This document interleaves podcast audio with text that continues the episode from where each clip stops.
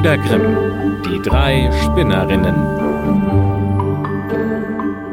Es war einmal ein Mädchen, das war faul und sie wollte nicht spinnen, und mochte die Mutter auch sagen, was sie wollte, sie konnte es nicht zum Spinnen bringen. Eines Tages überkam die Mutter einmal Zorn und Ungeduld, so dass es dem Mädchen Schläge gab, weswegen es laut zu weinen anfing. Nun fuhr gerade die Königin vorbei, und als sie das Weinen hörte, da ließ sie anhalten und fragte die Mutter, warum sie ihre Tochter so sehr schlägt, dass man es bis auf die Straße hört. Da schämte sich die Frau, dass sie die Faulheit ihrer Tochter offenbaren sollte. Deswegen sagte sie, ich kann sie nicht vom Spinnen abbringen, Sie will immer und ewig spinnen, und ich bin arm und kann den Flachs nicht herbeischaffen. Da antwortete die Königin Ich höre nichts lieber als Spinnen, und ich bin nicht vergnügter, als wenn die Räder schnurren. Gebt mir eure Tochter mit ins Schloss, denn ich habe Flachs genug da soll sie spinnen, so viel sie Lust hat. Damit war die Mutter sehr zufrieden, und die Königin nahm das Mädchen mit. Als sie ins Schloss gekommen waren, führte sie es hinauf zu drei Kammern, die von oben bis unten voll mit Flachs waren. Nun spinn mir diesen Flachs, sprach sie, und wenn du es fertig bringst, so sollst du meinen ältesten Sohn zum Gemahl haben. Auch wenn du arm bist, ich achte nicht darauf, dein unverdrossener Fleiß ist Ausstattung genug. Das Mädchen erschrak innerlich, denn es konnte den Flachs nicht spinnen, und wär es dreihundert Jahre alt geworden und hätte jeden Tag vom Morgen bis zum Abend dagesessen. Und als es nun alleine war, da fing es an zu weinen und saß so drei Tage ohne die Hand zu rühren. Am dritten Tage kam die Königin, und als sie sah, dass noch nichts gesponnen war, da war sie zwar verwundert, aber das Mädchen entschuldigte sich damit, dass es vor großer Trauer über die Entfernung von seiner Mutter noch nicht hätte anfangen können. Das akzeptierte die Königin, aber sie sagte beim Weggehen Aber morgen musst du anfangen zu arbeiten. Und als das Mädchen wieder alleine war, da wusste es sich nicht mehr zu helfen, und trat in seiner Betrübnis zum Fenster. Da sah es drei Weiber herkommen. Davon hatte die eine einen breiten Plattfuß, die zweite hatte eine so große Unterlippe, dass sie über das Kinn herunterhing, und die dritte hatte einen breiten Daumen. Sie blieben vor dem Fenster stehen, schauten hinauf und fragten das Mädchen, was ihm fehlte.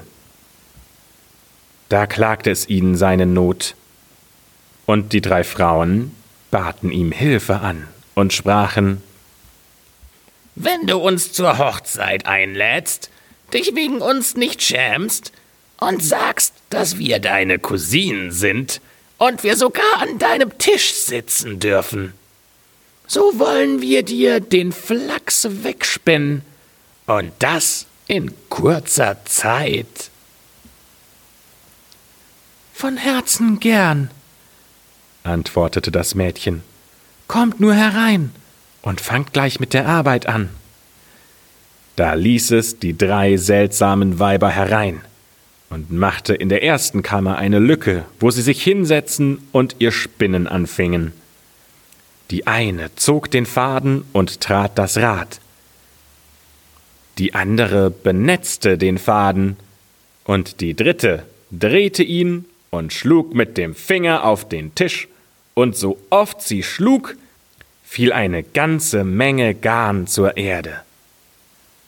Und der war aufs feinste gesponnen. Vor der Königin verbarg sie die drei Spinnerinnen und zeigte ihr, so oft sie kam, die Menge des gesponnenen Garns, so dass die Königin nur noch voller Lob war. Als die erste Kammer leer war, ging's an die zweite, dann an die dritte, und die war auch bald ausgeräumt. Nun nahmen die drei Weiber Abschied und sagten zum Mädchen Vergiss nicht, was du uns versprochen hast. Es wird dein Glück sein. Als das Mädchen der Königin die leeren Kammern und den großen Haufen Garn zeigte, richtete die Königin wie versprochen die Hochzeit aus. Und der Bräutigam freute sich, dass er eine so geschickte und fleißige Frau bekäme, und er lobte sie gewaltig. Ich habe drei Cousinen, sprach das Mädchen, und da sie mir so viel Gutes getan haben, so wollte ich sie gerne in meinem Glück nicht vergessen. Erlaubt ihr mir, dass ich sie zu der Hochzeit einlade und sie mit mir an dem Tisch sitzen? Die Königin und der Bräutigam sagten, Warum sollten wir das nicht zulassen?